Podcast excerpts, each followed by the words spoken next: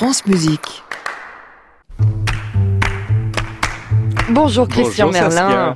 J'aimerais attirer votre attention sur le concert de l'Orchestre Philharmonique de Radio France de la semaine prochaine, qui sera d'ailleurs donné deux fois jeudi et vendredi à cause de la personnalité du soliste. C'est Martine Grubinger. Grâce plutôt. Euh, euh, bah, oui, euh, comme vous voulez, mais en effet, parce que c'est quelqu'un de fascinant, euh, c'est un percussionniste. C'est ça qui a attiré mon attention. D'habitude, le soliste du concerto dans un concert, c'est un pianiste ou un violoniste, de temps en temps un violoncelliste. C'est beaucoup plus rare à la percussion. Mais est-ce que c'est si rare que ça? Il me semble que c'est en train de devenir beaucoup plus fréquent. Prenez l'année dernière, révélation euh, aux victoires de la musique classique instrumentale, c'était Adélaïde Ferrière, percussionniste.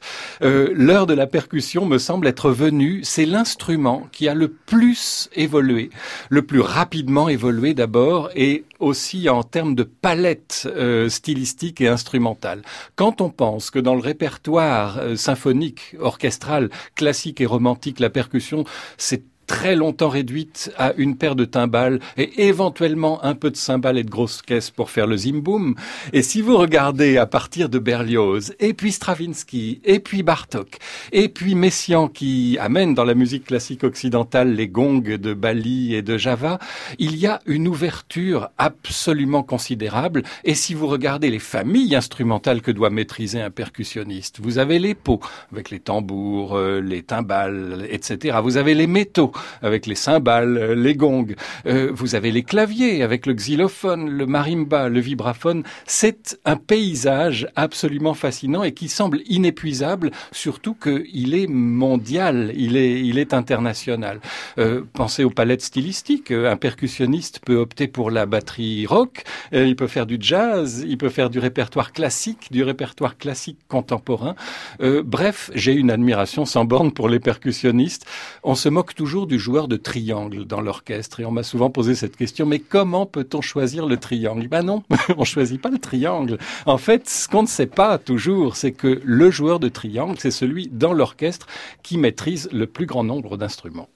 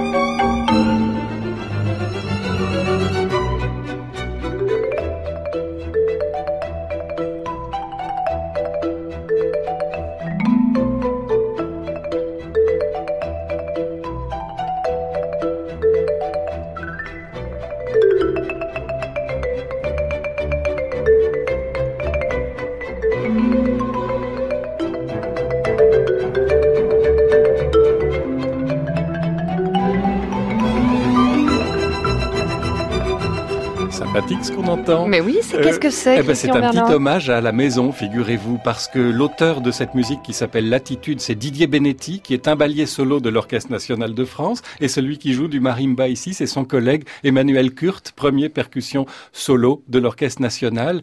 Et euh, ces gens qu'on voit un peu tout au fond de l'orchestre là-haut s'agiter, en fait, ce sont de vrais virtuoses. Et ils puis ils ont leur propre beaucoup. ensemble. Ils. Absolument, ils sont Adonf. magnifiques. Ap- C'est, c'est, il y a une sorte de, de, de complétude dans la percussion. Vous pouvez faire des rythmes, vous pouvez de la mélodie, vous pouvez faire de l'harmonie, vous pouvez insister sur le timbre. Il y a toute euh, la palette musicale possible. Et c'est donc Alors La jeudi et vendredi prochaine. prochain, Martin Grubinger, grand virtuose de la percussion, il est très spectaculaire à voir, ne le manquez pas. avec l'Orchestre Philharmonique de Radio France. Merci beaucoup Christian Merci à Merlin vous, pour Saskia. cette écoute.